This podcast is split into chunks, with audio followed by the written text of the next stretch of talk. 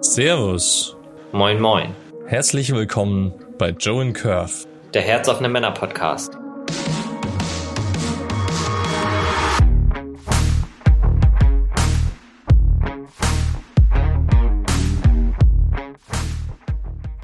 Bevor es losgeht, ein paar kleine Hinweise vorab.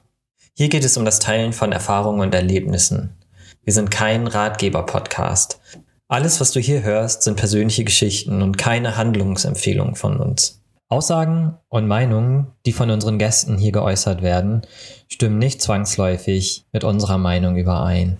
Wir haben uns dazu entschieden, Beleidigungen und Kraftausdrücke, die in den Geschichten, die geteilt werden, möglicherweise geäußert werden, nicht herauszuschneiden. Falls du von solchen Ausdrücken leicht gekränkt wirst, empfehlen wir dir, ab hier nicht weiterzuhören. Bevor es losgeht, noch eine Bitte. Mach dir bewusst, dass diejenigen, die hier teilen, echte Menschen sind. Sie machen uns ein großes Geschenk, indem sie mit uns ihre sehr persönlichen Erfahrungen teilen. Bitte geh mit dem Gehörten respektvoll um. Danke dir dafür.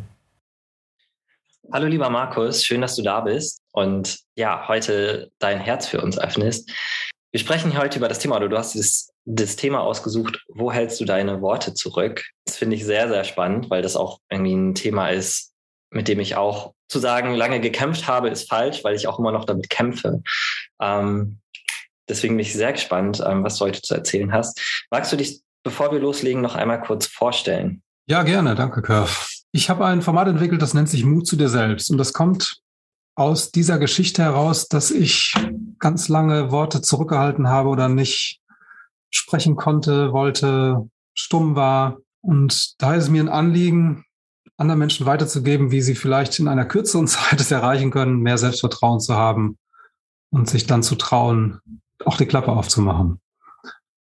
Ich bin in Hamburg, bin jetzt fast 52, bin Vater von Zwillingen. Genau. Soweit vielleicht.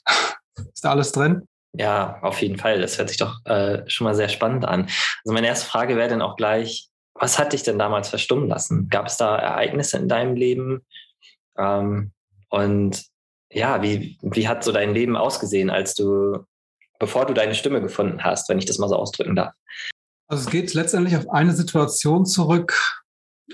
Ich als kleiner Junge, drei Jahre, bin im Krankenhaus und da war es damals noch so, dass da ganz rigide Besuchszeiten waren, irgendwie bis nachmittags um fünf und dann mussten die Eltern wieder fahren. Also hat kein, meine Mutter und Vater nicht übernachtet im Krankenhaus, sondern ich war dann alleine. Und da habe ich halt an der Tür gestanden, habe dann meine Eltern weggehen sehen durch die Glasscheibe und die haben mir gewunken. Und dann waren die weg. Und dann habe ich halt angefangen zu weinen und dann auch lauter zu werden. Und da ist aber irgendwann ein Pfleger gekommen und hat mich versucht zu beruhigen und das ist nicht gelungen und hat dann irgendwann gesagt, Markus, wenn du weiter schreist, dann kommen dich deine Eltern gar nicht mehr besuchen. Und das hat mich halt voll getroffen und praktisch das, was da war an Gefühlen, so in mich nehmen lassen. Weil es außen war das ja nicht, durfte ich das nicht zeigen. Und was mich in die Lage versetzt hat, sehr genau zu spüren, wer ist mir denn wohlgesonnen, wie geht's in der Situation, wie ist die Atmosphäre. Aber das fand alles in mir statt. Und das hat sich halt erstmal dann die nächsten Jahre so weitergezogen, auch in der Grundschule, dass ich eher ganz viel wahrgenommen habe, sehr schlau war sicherlich und trotzdem immer wieder meine Klappe nicht aufgekriegt habe. Weil da so diese, diese Angst war, was passiert damit mit dem, was ich, was ich sage, was ich teile, was, was machen die anderen damit? Oder sagen die wieder, nee, sei lieber ruhig. Das habe ich dann dem praktisch schon zuvor genommen, und bin von alleine still geblieben. Das ist so die Situation, aus der das irgendwie alles gewachsen ist. Das sich dann durch viele, viele Jahre so durchträgt. Und die Spuren davon sind immer noch in mir. Inzwischen denke ich mehr positiv, dass sie auch ganz viel entwickelt haben, dass ich gut zuhören kann und einfach da sein kann, dass jetzt Pausen oder Schweigen mir keine Angst machen. Und trotzdem ist es immer mal wieder eine Überwindung auch, wirklich was zu sagen. Und, äh, Krass. Tatsächlich, wow. Also, ja, also ich versuche mich gerade in die Lage hereinzuversetzen als Dreijähriger in dem Krankenhaus. So, du musst ja wirklich, wirklich verängstigt gewesen sein. So, allein diese Aussage, deine Eltern holen dich nicht mehr ab, wenn du, wenn du nicht ruhig bist. Ähm, kannst du noch mal so ein bisschen irgendwie in die Situation, also oder nur wenn du magst natürlich reinspringen und mal so ein bisschen wiedergeben, wie sich das angefühlt hat und ähm, ja, was irgendwie was so danach darauf passiert ist. Ja, das war so ein Gefühl von, von Falschsein, weil diese, dieser Ausdruck, dieses Schreien und ich will aber meine Eltern wiedersehen oder diese, die gehen jetzt weg, die müssen jetzt gehen und ich bin jetzt ganz allein hier, das auszuhalten und deswegen anzufangen zu schreien oder zu weinen und dann mitzukriegen, das geht nicht, das darf ich nicht, weil dann passiert das Schlimmste, was nur passieren kann, dass sie gar nicht mehr kommen. Also das ist total krass, das zu spüren, dass, dass ich da dicht machen musste oder dass ich mich da schützen musste, weil das so, ja, so, so, so dicht an meinem Empfinden mit mir selbst oder und dass das nicht sein durfte, dass ich irgendwie nicht sein durfte, so, so wie ich halt war, wie ich mich ausdrücken konnte mit den drei Jahren. Ja, und tatsächlich irgendwie dafür, dass du halt eigentlich nur das gemacht hat, hast, was ein dreijähriges Kind normal tut in so einer Situation, gleich so eine existenzielle Bedrohung da wieder gespiegelt bekommt. So, das ist schon echt heftig. So. Wow, krass. Ähm, wie hast du denn stattdessen kommuniziert damals? Also du bist ja nicht wahrscheinlich, also ich stelle mir nicht, dass du dann plötzlich wirklich stumm geworden bist und ab dann nicht mehr gesprochen hast, sondern ähm, so, du wirst ja trotzdem weiterhin kommuniziert haben. Aber wie, das, wie hat das ausgesehen? Auf jeden Fall vorsichtiger als vorher. Erstmal viel mehr gucken, was sage ich denn? Also das war ja noch nicht bewusst in dem Alter. Aber später ist mir das schon aufgefallen, dass ich nicht so spontan einfach mal erzähle oder Sachen rausrufe oder so. Das sehr verhalten, schüchtern oft, würde ich, hätte ich mich bezeichnet und mh, mm, ja, es hat halt öfter länger gedauert, bis ich dann warm geworden bin und mich mehr getraut habe. Ich kann mir vorstellen, dass du dann halt auch einfach sehr, sehr oft, wenn es um deine Bedürfnisse ging, zurückgesteckt hast und die Bedürfnisse der anderen höher gewertet hast als die eigenen. Ich stelle mir vor, dass du denn als Kind ja relativ ausgehungert gewesen sein musst. Ähm, wie hält man das aus in, in dem Alter? Oder wie hast du das ausgehalten? Hm, gute Frage. Also ich war ja schon mitten im Leben drin irgendwie. Ich habe drei Geschwister, drei jüngere Geschwister, die so nach und nach dann dazu kamen. Da war schon, schon viel Leben drin. Ich war schon eingebunden in der Familie und war ja auch dann, insgesamt war ich wahrscheinlich zehn oder 14 Tage im Krankenhaus, immer wieder zu Hause. Und trotzdem war das so, war ich sehr zerbrechlich gefühlt oder vorsichtig und zurückhaltend und erst abchecken, was, was geht überhaupt, was kann ich mich trauen. Und mein Bruder, der, der nächste, der war da viel draufgängerischer irgendwie. Der hat sich viel mehr Sachen getraut und ausprobiert. Und ich habe das erst so durchdacht und geguckt, was kann passieren, wo geht's hin. Und hattest du auch ähm, sowas wie, wie einen Coping-Mechanismus oder sowas? Also ich kann mich zum Beispiel erinnern, ich habe, glaube ich, also habe ich in vorigen Podcasts schon erzählt, ich hatte früher eine ziemlich starke Menschenangst und habe mich auch sehr, sehr stark isoliert. Was ich halt einfach gemacht habe, war, ich, ich war halt mega fernsehsüchtig. So meine ganze Kindheit und Jugend und äh, als ich dann irgendwie alleine nach, nach Berlin gekommen bin, dann sowieso. Und Fernsehen war für mich sowas wie Freunde zum, zum Anschalten. So, also so ungefährliche Menschen. So, ne, so da, ich hatte so das Gefühl, ich kann irgendwie Teil von sozialer Interaktion sein als, als Zeuge. So, aber ähm, nichts kann irgendwie passieren. Niemand kann mit dem Finger auf mich zeigen, niemand kann mich beschimpfen oder ähm, ja, mich angreifen oder sowas. Gab es bei dir da irgendwas ähnliches? Also das Stärkste war, glaube ich, dass ich ganz viel gelesen habe. Ich habe Bücher verschlungen, als das, als das dann so anfing. Ich habe vor der Grundschule schon lesen gelernt und dann alles, was es so gab, gelesen. Habe dann hinterher auch da in der Ortsbücherei mitgeholfen. Also das war sicher eine ganz gute Sache, die, die mich so da durchgezogen hat. Aber das bedeutete auch eher im Kontakt mit Büchern als mit Menschen zu sein. Oder mit Menschen in den Büchern, aber nicht jetzt mit realen Menschen. genau.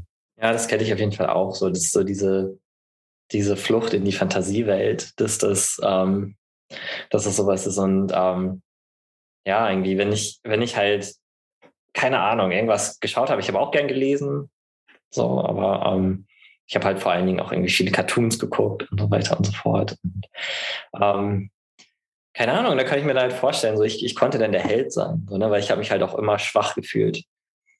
Und ähm, ja, so das, das, das war dann irgendwie, das war dann so mein feuchter Traum, so oh, einmal der Held sein und, ähm, und dann allen zeigen und irgendwie gerade auch den Bullies in der Schule so, am besten irgendwie die noch vor irgendwas ganz Bösem retten und dann sehen die schon irgendwie, äh, so, dann, dann, dann haben die gefälligst dankbar zu sein und so weiter und so fort. Ähm, ja, also das ist so, so meine Erfahrung, die ich damit habe. So und ähm, ja, weiß nicht, vielleicht resoniert das ja auch mit dir. Und wenn du jetzt so sagst, also ähm, scheint ja sehr, sehr existenziell für dich gewesen zu sein, still zu bleiben oder stumm zu bleiben. Ähm, wie hat sich das denn, ähm, also wie haben denn andere Leute darauf reagiert, sozusagen? Also ähm, wenn du jetzt, du hast gesagt, du hast Geschwister ähm, und dein Bruder war zum Beispiel draufgängerischer.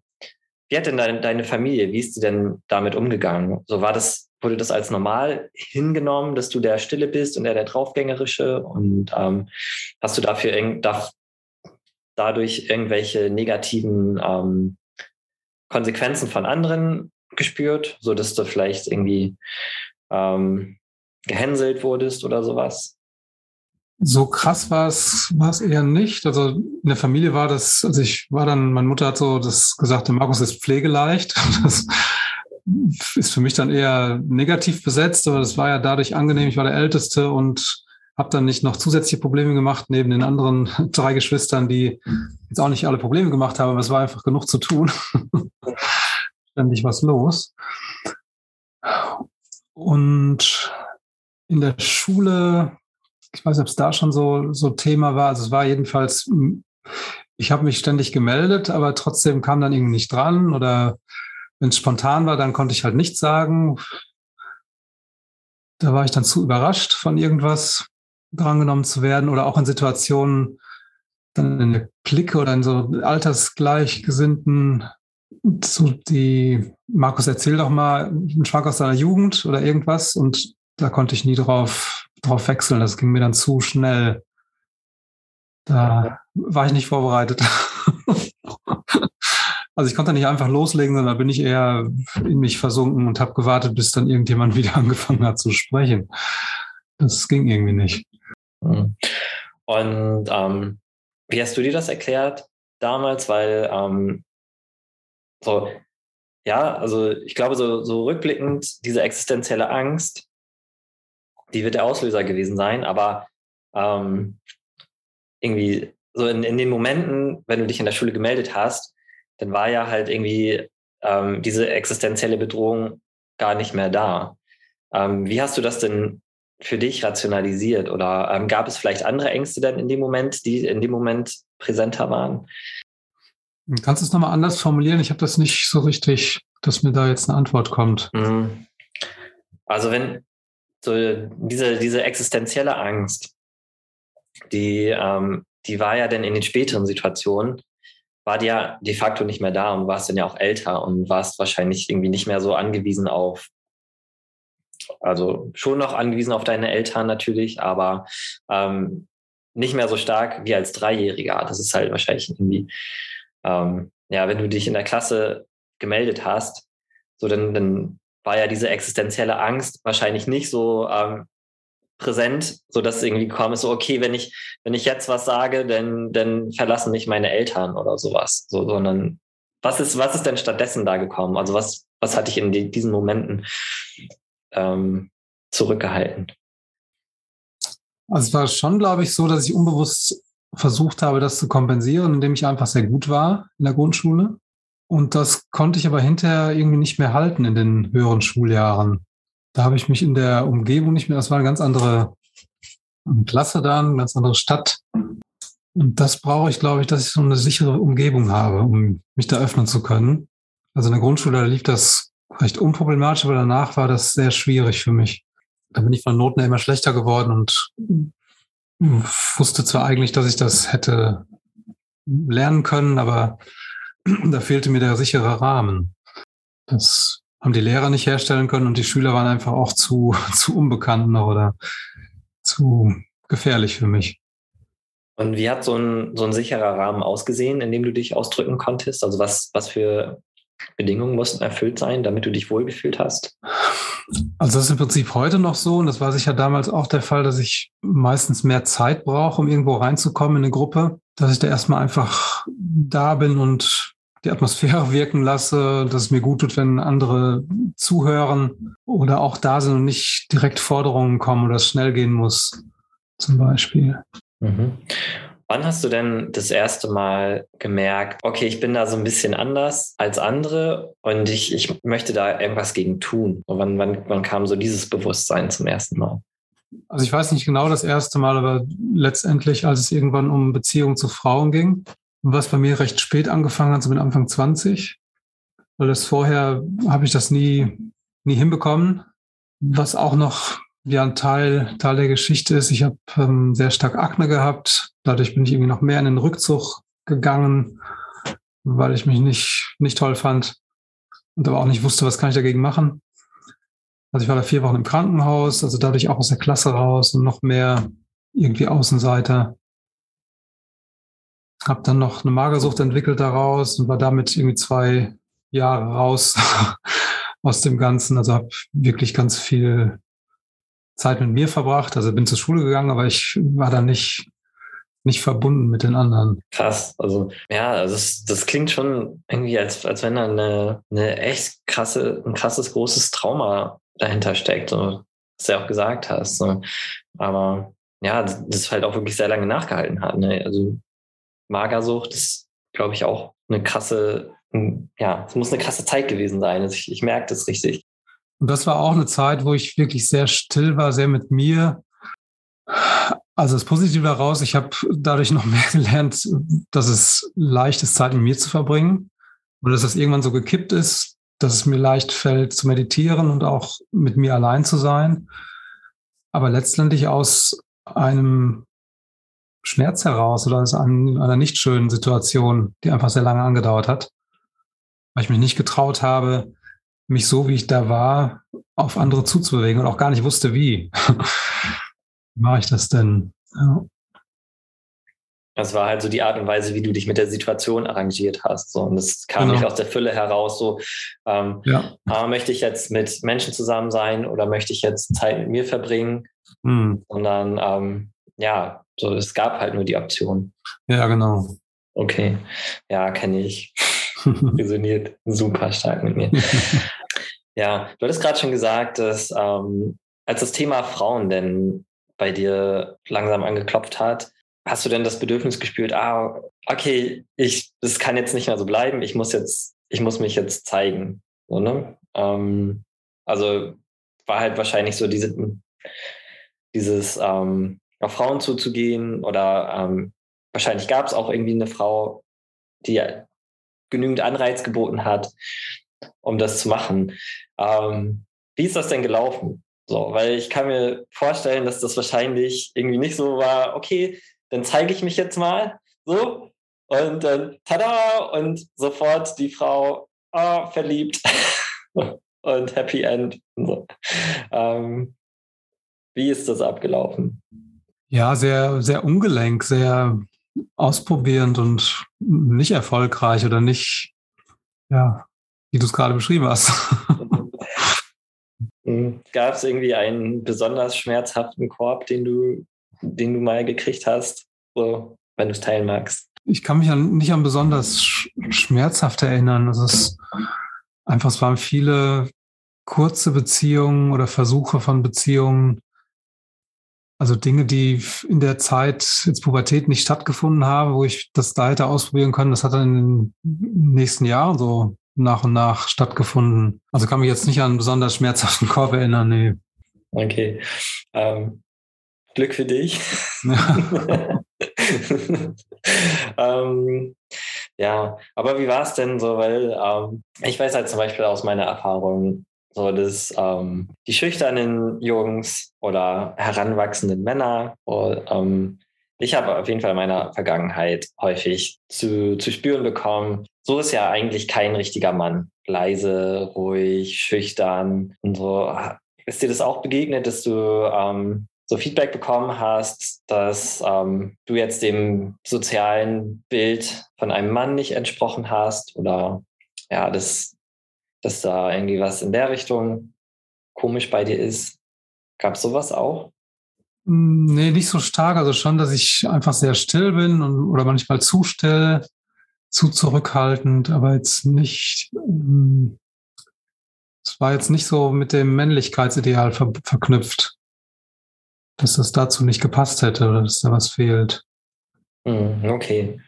Und das vielleicht war auch, also ich bin in der ersten hm, also ich habe ja im Handwerk gelernt und das ist ja schon eher so eine männliche Tätigkeit. Also ich habe Zimmermann, Dachdecker und Tischler, solche Berufe wahrgenommen, die ja schon sehr körperlich sind. War aber dann schon eher der, der Stille, ja. Mhm. Ja, okay, das, das könnte ein wesentlicher Faktor sein.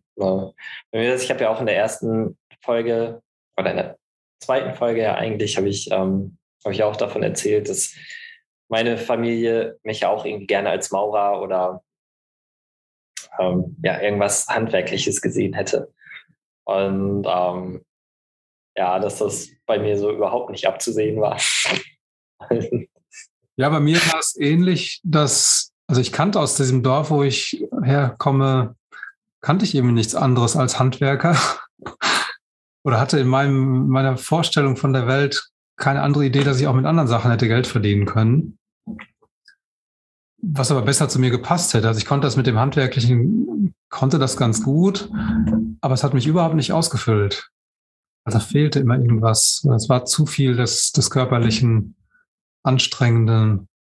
Aber das habe ich erst viele Jahre später dann rausgefunden und nach und nach umgesetzt. Ja. Mhm. So im Laufe deiner, deiner Entwicklung denn, als du so, so deine Stimme gefunden hast, würde mich auch mal interessieren, wie lange hat das so gedauert, bis, bis du jetzt so an dem Punkt angelangt bist, bei dem du jetzt bist? So, äh, wenn du das mal so zeitlich einschätzen müsstest, so diese ganzen Ängste zu überwinden, war das, war das ein langer Weg oder ähm, war das irgendwie, war da viel Stagnation und dann plötzlich irgendwie ein, ein, ein großer Sprung? Wie würdest du das beschreiben? Das zieht sich eigentlich über die ganzen Jahre hin. Also das, ich bin jetzt Anfang 50 und das ist ein sehr, sehr langer Prozess bei mir gewesen. Und hatte nochmal vor drei oder vier Jahren wirklich nochmal so eine Phase, wo ich auch nochmal in dieses Stumme rein gefallen bin, sage ich mal, auch in der Beziehung und die ist dadurch auch auseinandergegangen, weil ich, ich konnte da nicht irgendwie so raus.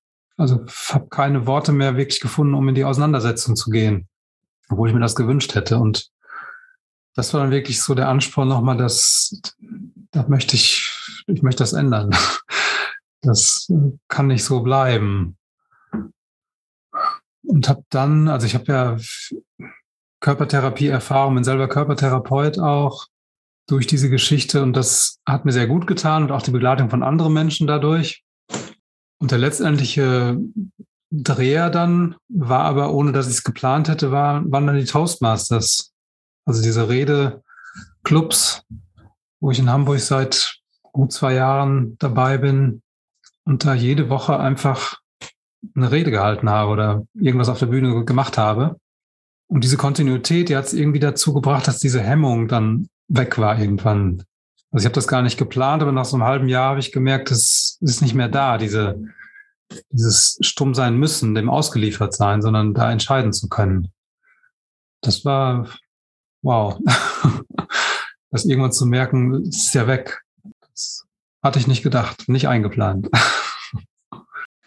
Was passiert denn bei dir intern, wenn du merkst, du möchtest etwas sagen, aber du bist stumm? Also, ich kenne es selbst auch. Ich, ich würde mal sagen, ich befinde mich oder befand mich auch in der Ecke der Stummen, wenn man das so sagen kann. Mhm. Ähm, also bei mir war halt da ganz viel Aggression oder ganz viel äh, wenn ich gemerkt habe, ich habe was unterdrückt, dann eben aus Angst oder eben, dann kam die Aggression, Aggression darf ich nicht ausleben, ja, okay, dann, dann sage ich lieber nichts oder nehme ich zurück oder ich könnte was Falsches sagen. Was ist da so bei dir passiert? Also wenn du, wenn du beschreibst, was so intern bei dir passiert ist, emotional, deine Gedanken, was ist da so gewesen? Ja, ist eher so mich selbst runterziehen oder fertig machen. Also sowas, das kann doch nicht so schwer sein. Du brauchst einfach nur zu sagen, und denke nicht so lange nach. Es gibt keinen richtig mh, hm, solche Dinge, also dass ich mich selber da runtergezogen habe oder dadurch noch mehr gestoppt habe durch so ein Überdenken, zu viel Denken. Das hat sich mehr und mehr aufgelöst, dass ich jetzt dem vertraue, dass da schon was rauskommt, was ganz okay ist. Okay, und äh, emotional ist da was passiert? Also was, weil wenn du sagst, du hast dich selbst verurteilt, sehr viel Gedanken, okay, aber was ist das so? Hast du da mega der Angst oder? Es war mehr Scham bei mir. Also ein Schamgefühl, das kann nicht in Ordnung sein oder ich bin nicht in Ordnung, das kann nicht passend sein. Also mich dessen zu schämen, was da, wie ich so drauf bin und was da, was da rauskommt. Okay. Du sagtest, du warst bei den Toastmasters. Das heißt, du hast bei den Toastmasters mit dir selbst Frieden geschlossen, kann man das so sagen? Oder mit dem, was du zu sagen hast als Mensch? Ja. Also ohne das so mir vorgenommen zu haben. Das hat sich dann irgendwann ereignet. Einfach durch das regelmäßige Tun zu merken, dass ich da, ja, dass ich damit im Frieden bin. Was passiert beim Toastmasters Club, sage ich mal? Also für die, die es nicht kennen, ich kenne es zum Beispiel auch nicht, nur durch das, was du schon erzählt hast. Ja. Was passiert da so genau? Das ist nichts Aufregendes und das macht es vielleicht gerade dann so wirkungsvoll. Die Struktur ist immer sehr ähnlich, dass da zwei, drei Leute sind, die haben Reden von fünf bis sieben Minuten vorbereitet und halten die dann im ersten Teil des Abends. Und es gibt einen Moderator, der führt durch den Abend. Dann gibt es ein paar Rollen, die achten zum Beispiel auf die Zeit oder auf Fülllaute, auf die Sprache. Im zweiten Teil kommen dann zum einen Stegreifreden, also macht bereitet jemand ein Thema vor, wo dann ein paar Leute spontan ein bis zwei Minuten was zu erzählen. Und zu den vorbereiteten Reden hält auch jeweils einer oder eine, eine Feedback-Rede, wie die Rede, was da gut war und was man anders machen könnte und wie man das machen kann. Und diese ganz verschiedenen Rollen kann man halt sich aussuchen, wo tauche ich diese Woche ein, was möchte ich diesmal machen. Und das äh, ist so wirkungsvoll, das immer wieder zu tun, also wie Zähne putzen, immer wieder regelmäßig die Klappe aufzumachen mit etwas, wo man meint, das, das macht Sinn oder das macht einem Spaß, ein Thema, was einen ausfüllt, das nach außen zu bringen und dann zu gucken, wie, wie wirkt das auf die anderen, wie kommt das an, was sagen die dazu. Wie war deine allererste Rede? Also ich war in Bremen schon mal, das ist vor zehn Jahren gewesen, da habe ich auch schon mal ein paar Treffen teilgenommen, aber da weiß ich die ersten Reden nicht mehr. Und jetzt die erste Rede ist vor zweieinhalb Jahren gewesen. Das war aufregend, aber ich habe mich gleichzeitig wohlgefühlt. Das ist eine Rede, wo ich mich vorgestellt habe mit dem, was mich so ausmacht. Hab das, die habe ich gut geölt genannt, weil es ging um Fahrradfahren, Fahrrad sauber machen und Bewegung. Das war also alles drin reingepackt. Ja, also ich sehe heute, da könnte ich noch vieles dran verbessern. Ich habe das aufgenommen damals und trotzdem kommt auch viel gut rüber schon. Ähm, ja, meine Frage ist nochmal, also jetzt auf die Rede bezogen, aber auch so, weil ähm, ja, also diese Angst habe ich, glaube ich, richtig verstanden, ähm, vor dem sich ausdrücken, ist auf, ist sehr stark auf eine negative Resonanz zurückzuführen. So damals die negative Resonanz von dem Pfleger. Und ich denke mal auch dann in späteren Situationen, ähm, so dieses, ich traue mich jetzt nichts zu sagen, was ich zu sagen habe. Wahrscheinlich auch, weil da eine Furcht vor irgendeiner negativen Resonanz dahinter gesteckt hat. Ähm, gab es denn auch zwischendurch immer wieder mal negative Resonanzen, zum Beispiel auf die Rede oder irgendwie auch vorher auf andere Ereignisse? Und ähm, wie bist du damit umgegangen? Wie hat sich's angefühlt und was hast du denn damit gemacht? Also gibt es immer wieder solche Resonanz, ja. Ja, wie gehe ich damit um? Ich versuche es einzuordnen, dass das, was ich sage, dass ich das ja, das ist, dass ich das bin und dass das nicht jedem gefallen muss. Und dass ich ein paar Personen habe, deren Meinung ich schätze und da dann mir nochmal Feedback hole, wie die das sehen. Um das auch nochmal vielleicht besser einordnen zu können, wie Dinge wirken. Also es haut mich nicht mehr so um, wie es dann damals gewesen wäre. Mhm. Wie, wie wäre denn der damalige Markus damit umgegangen? Was ist denn da bei dem passiert? Emotional, rational, so auf allen Ebenen. Wahrscheinlich eine Überflutung von allem Möglichen, oder? Ja, völlig zusammengebrochen irgendwie, weinend und ja. Oh. ja. Also dann nicht darauf wechseln zu können, weil es so krass ist, sich so falsch zu fühlen oder dass das nicht, nicht sein darf, was da so rauskommt. Oder dass das nicht gefällt oder ja. Hm. Und wenn du jetzt heute mal im Vergleich sagen würdest, wie häufig kommt negative Resonanz im Vergleich zu positiver Resonanz vor? Vielleicht 5% zu 95? 5 Prozent, das ist eigentlich, wenn man wenn man es mal rational betrachtet, gar nicht so bedrohlich. Ne? Nee. Ja, das ist halt, das ist halt so krass. Ne? Also ich, ich merke da halt, oder ich spreche da halt auch aus eigener Erfahrung. So, ne? Das ist halt, ähm, wir haben ja auch diesen Podcast eigentlich aus diesem, diesem Grund gestartet, ne? weil wir uns halt auch zeigen wollten und endlich mal irgendwie eine Stimme haben wollten. Oh, ich habe so eine mega Angst vor dem Shitstorm gehabt. Das glaubst du gar nicht. Und ähm, so, vielleicht kommt er ja auch noch. Wissen wir ja nicht. so kann ja immer noch passieren. In Vorbereitung, genau. Ja. Bis jetzt ist er noch nicht gekommen. Im Gegenteil, wir haben, wir haben super schönes Feedback bekommen. bekommen. Aber ähm, ja, so das ist halt einfach so, das, das möchte ich einfach nochmal betonen, dass halt einfach so dieses, ähm, dass da irgendwas in irgendwie eine Geschichte in meinem Kopf entstanden ist und die ist so groß geworden, ähm, dass ich halt irgendwie, ja, das es richtig schwierig war, da drüber zu gehen, so über diese Schwelle mhm. zu gehen. So, ah, okay, ja, wir machen jetzt den Podcast so und ähm, wir drücken jetzt auf Veröffentlichen.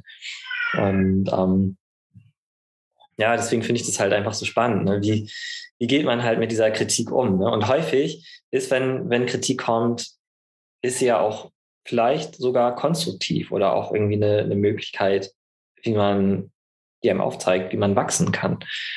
Und ähm, ja, trotzdem gibt es immer noch irgendwie sowas wie, wie das innere Kind, das ja vielleicht auch einfach Schutz braucht und, und ähm, ja, so, wo halt einfach so die, wo man vielleicht auch so ein bisschen die Waage halten muss zu, okay, gehe ich jetzt da raus und stelle mich dem oder stelle ich mich jetzt halt einfach auch mal schützend vor mein inneres Kind? So, ähm, wie, wie handhabst du das? So, wenn, wenn du in so einer Situation bist, so, vielleicht gibt es ja tatsächlich auch mal manchmal Situationen, wo du sagst, okay, nee, das ist jetzt zu groß. So, ähm, wie entscheidest du das für dich und ähm, wie gehst du an solche Situationen heran? Also ich entscheide sehr stark aus dem Bauch heraus und trotzdem ist es dann manchmal so, dass ich mich damit überfordere, obwohl ich das gar nicht, gar nicht will unbedingt, aber ich bin eher so, dass ich erstmal mache, um es rauszufinden inzwischen. Also ich habe ja zum Beispiel, als ich letzten November gekündigt wurde aus einer Stelle raus, weil mein, also ich habe einen autistischen Jugendlichen begleitet und der ist krank geworden. Also ich konnte nicht mehr da arbeiten. Und dann bin ich in den Vertrieb gegangen. Also habe von Tür zu Tür Sachen verkauft. Und das war also nah an der Überforderung. und hätte ich auch ohne diese Toastmasters-Erfahrung gar nicht gemacht. Aber habe mich da bewusst entschieden, das zu machen.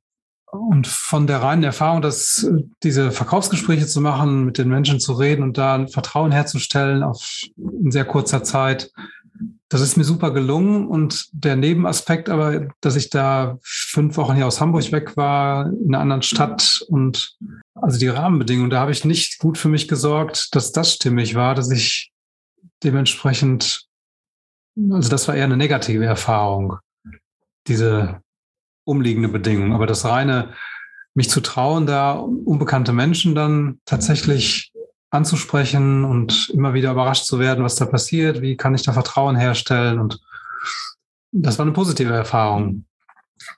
Aber es war sehr an der Grenze also, und durch das ganze Paket dann zusammengenommen. Hm.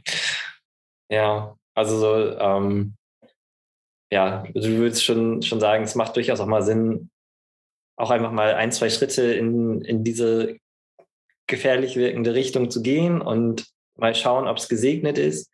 Und wenn nicht, dann aber auch ähm, rechtzeitig für sich zu sorgen. Ja, genau.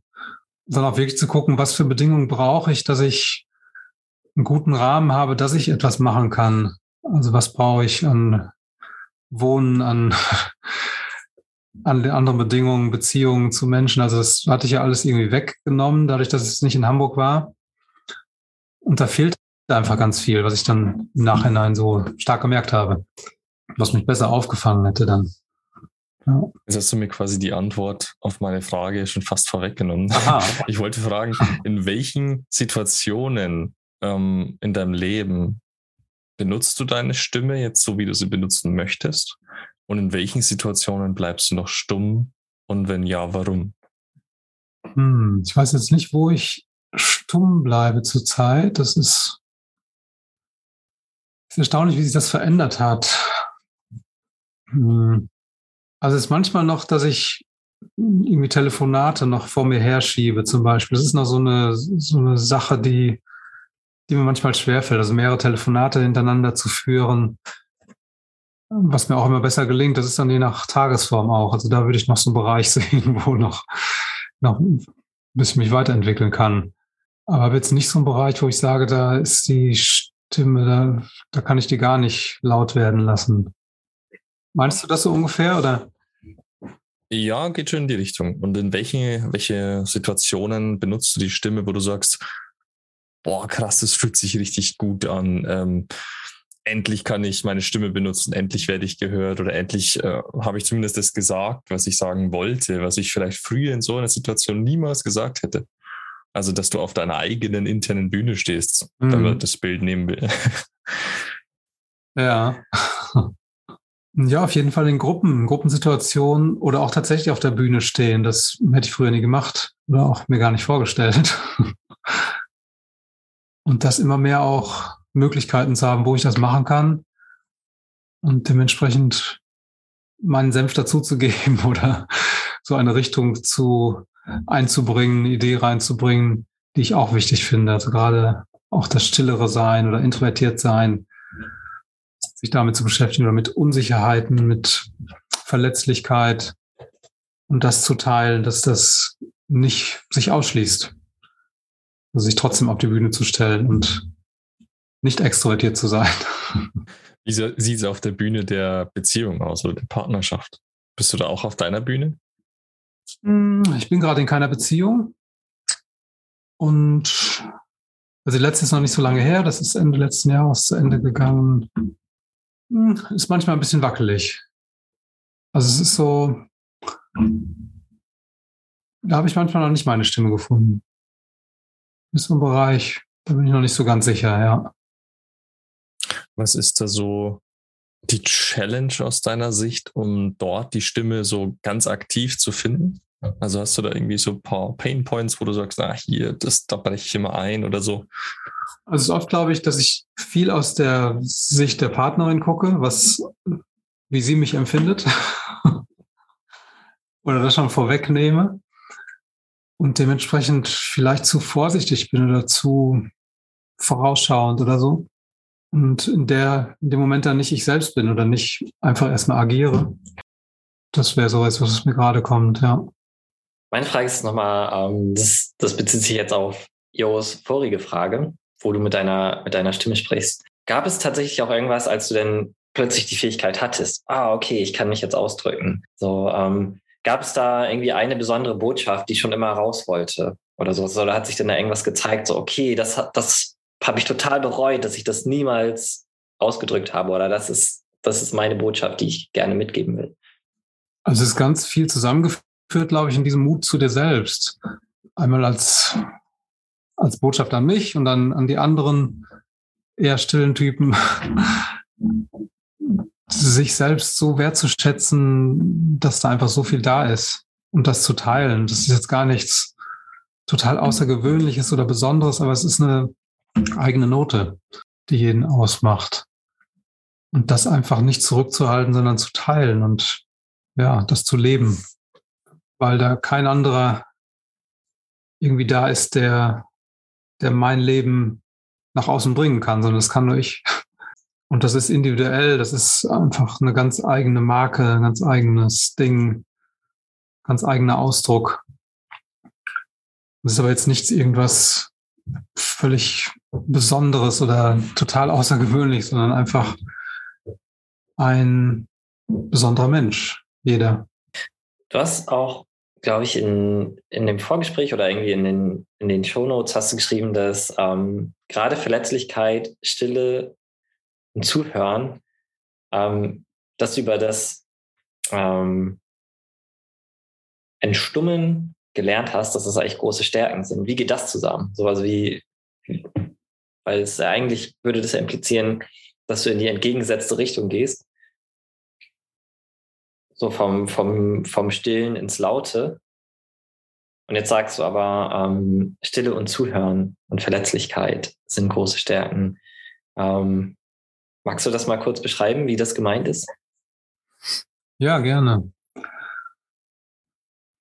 Also Stille, Zuhören, Verletzlichkeit sind ja weiter meine Basis, die mich ausmachen.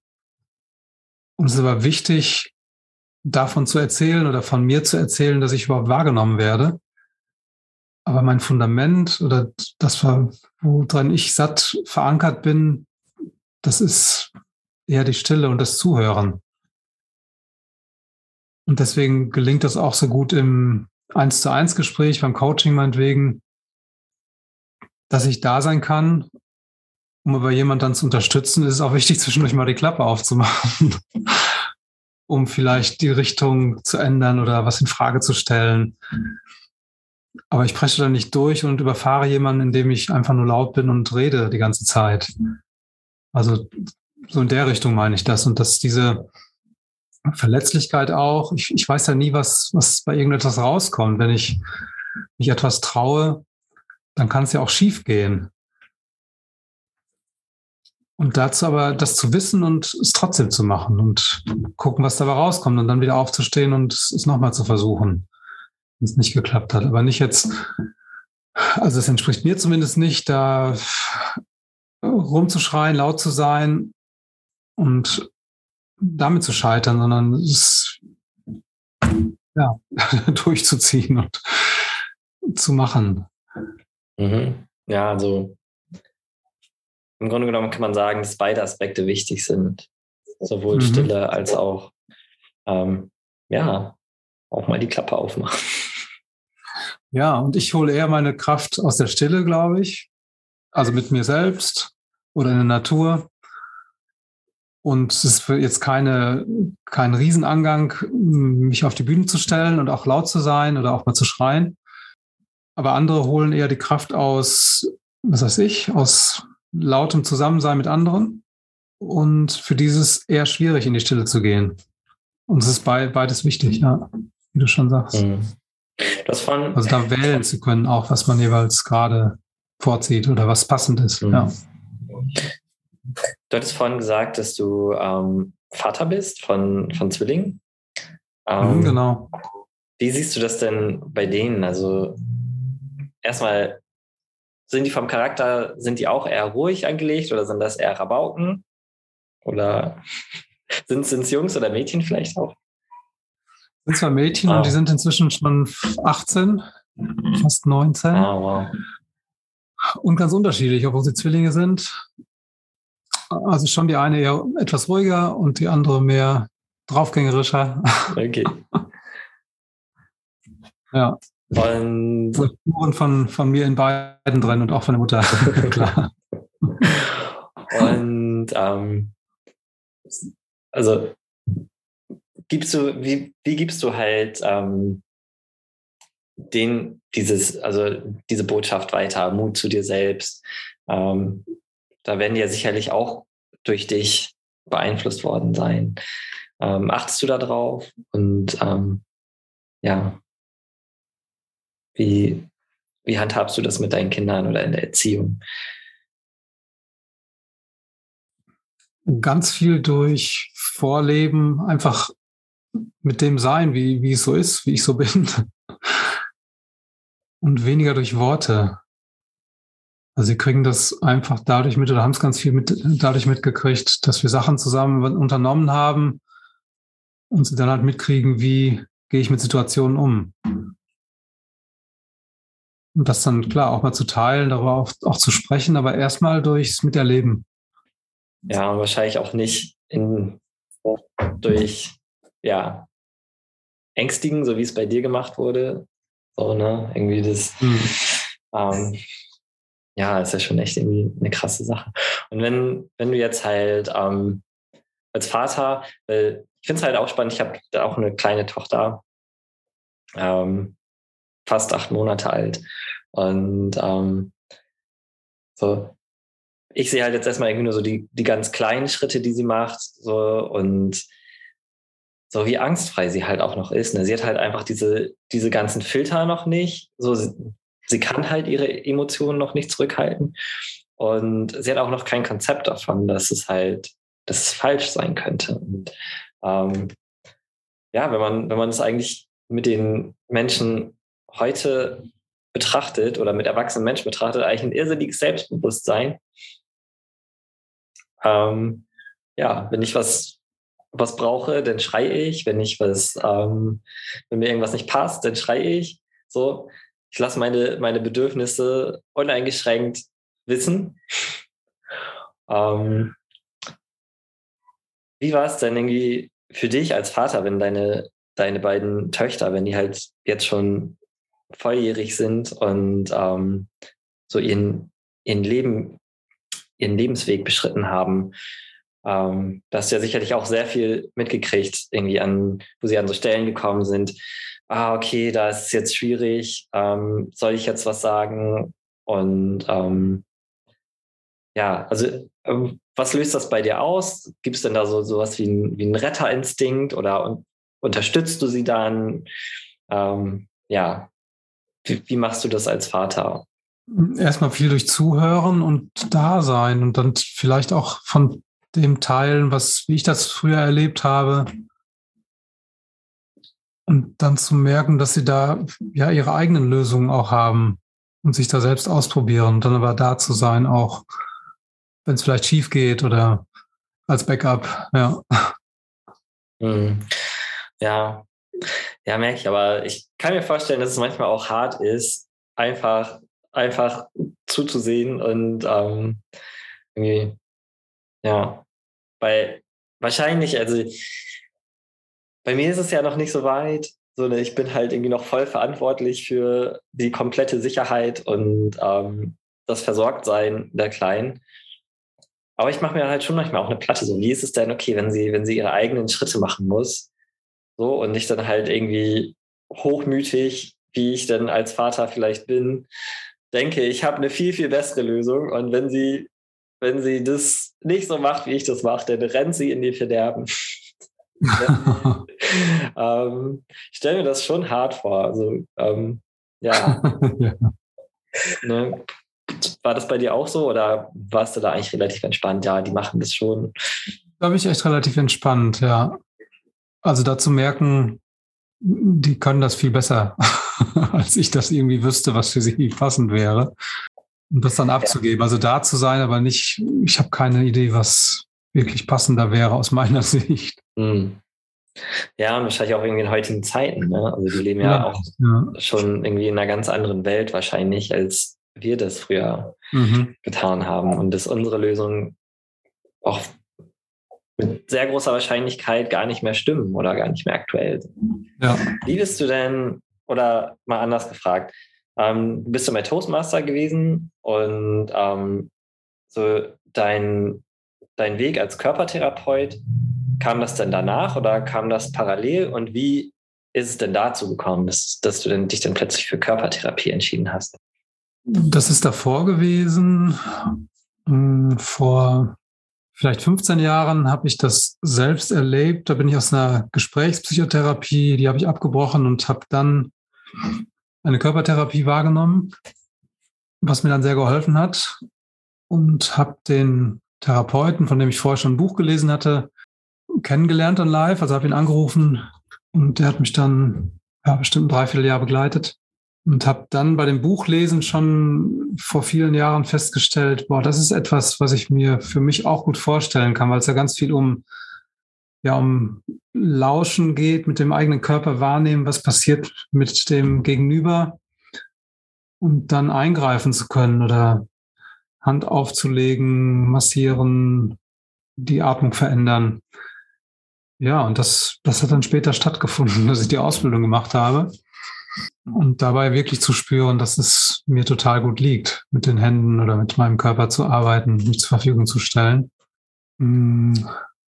Was sicher auch viel mit, mit meinem Ausdrücken schon gemacht hat, aber es war noch nicht abgeschlossen. Also es ging wirklich viel um das Reden auch. Also ich habe in der, in der Therapie, da habe ich auch viel ausgedrückt mit Schreien und äh, Toben und Bewegung und so weiter. Aber es ging wirklich viel um die Worte, die lange also, dass die Worte mich durch die Toastmasters dann wiedergefunden haben irgendwann. Einfach durch viele Machen und wirklich viel Reden. okay, also du würdest sagen, dass, dass dieses Körpertherapie-Ding, das hat schon auch auf das, ähm, ah, ich kann mich besser ausdrücken, hat es schon eingezahlt. Mhm. Aber so das Toastmasters, das, das kam dann noch dazu, weil noch irgendwas, da hat es noch was gebraucht. So, ne? ja, ja, ja. ja. Mhm. Ich kann das auch super nachvollziehen. So, ich kann auch sehr gut Dinge mit meiner Stimme loslassen. So, ne? Also auch irgendwie über Grunzen, Brüllen, so singen.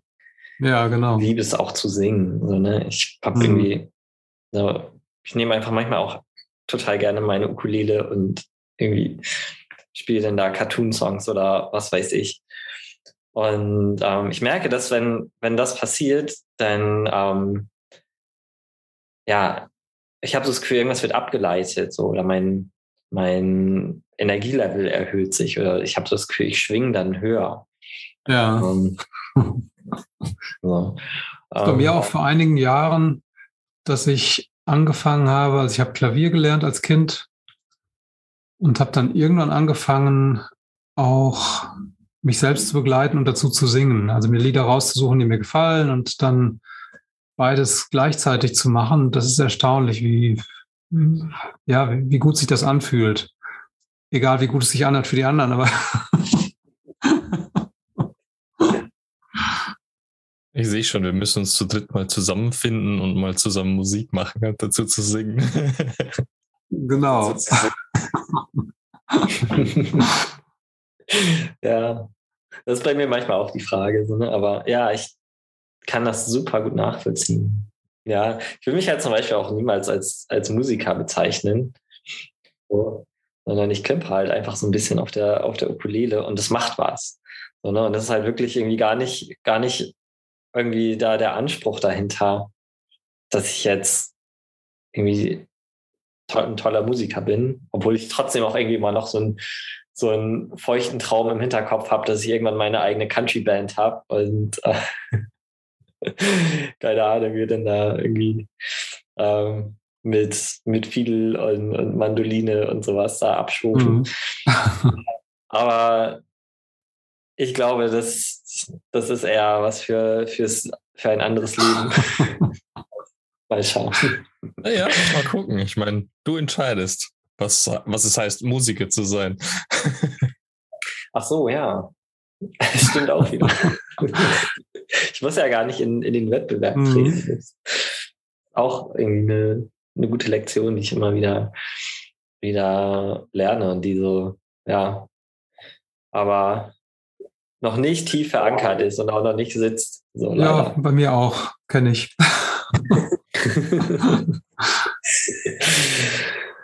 ja, ähm, vielleicht nochmal abschließend zu dem, zu dem Toastmasters-Thema. Du meinst halt, dass ähm, als du, also bei Toastmasters hast du deine Worte gefunden und ähm, dann ist es halt so richtig mächtig geworden. Kannst du mal so, so sagen, wenn, wenn du mal so dein Leben rundum betrachtest, was hat das alles beeinflusst?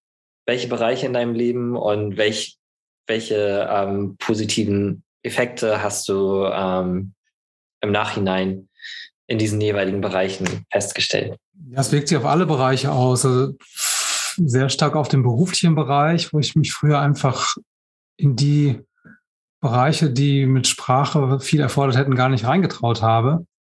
Also ich hätte ja auch früher schon Psychologie studieren können, zum Beispiel, um andere zu begleiten mit Sprache oder Lehrer sein können. Das war alles außerhalb meines Denkens. Das, das ging nicht. Sondern da war Handwerk genau das Passende. da reichten wenige Worte und hauptsächlich musste ich mit den Händen was machen. Ja, und, und jetzt bringe ich anderen was bei durch Worte oder bin da und spiegle mit Worten, mit Zuhören, einer guten Mischung. Das wäre vorher nicht vorstellbar gewesen, zum Beispiel. Also es haben sich, es, es haben sich Wege geöffnet und auch so, wenn, wenn du sagst, so, wenn man jetzt mal so das Thema in Verbindung gehen nimmt, hat sich da was verändert? Ist noch dabei, sich zu verändern. Das ist manchmal in Gruppen immer noch schwierig, durch Worte das zu initiieren. Das fällt mir leichter durch Körper, durch Körperlichkeit, anderen zu begegnen. Also beim Tanzen zum Beispiel oder Akro-Yoga. Aber das, das wächst. Also das ist noch ein Feld, wo ich dran arbeite. Aber es ist nicht mehr diese vollständige Hemmung da, dass ich da ganz stumm bin. Es ist nur noch so ein Rausfinden, wie geht's denn? Ich mach's dann und mach's beim nächsten Mal wieder ein bisschen anders und es ist noch ein Lernprozess. Okay, also es gibt ja auch eh immer was zu tun und ich glaube, man hat ja nie das, das Ende der, der Leiter erreicht. Und ähm, ja, du bleibst, du bleibst aber dran und auf dem Weg. Ja, genau. Ja, sehr schön. Ja, dann würde ich sagen, vielen, vielen Dank, dass du das Herz heute für uns geöffnet hast. Vielen Dank für das schöne Gespräch.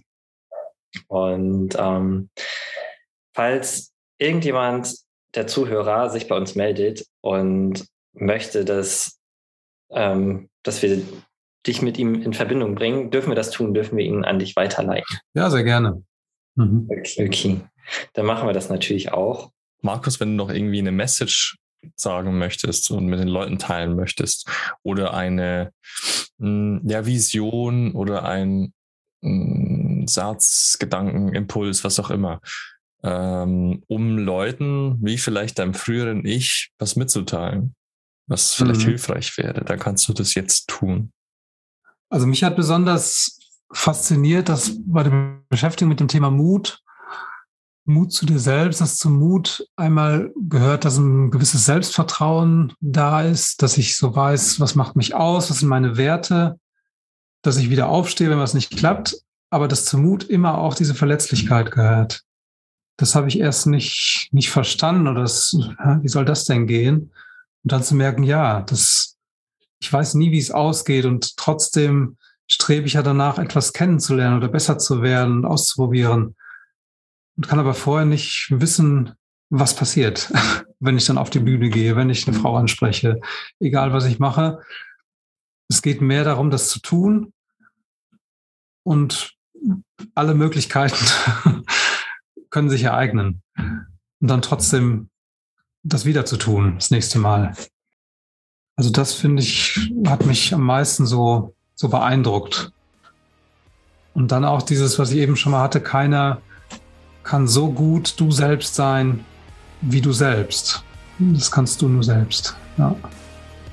Vielen Dank dafür. Danke dir. Für alle, die zugehört haben, ähm, schaltet auch nächstes Mal wieder ein und ähm, ja, habt noch eine gute Zeit. Bis zum nächsten Mal.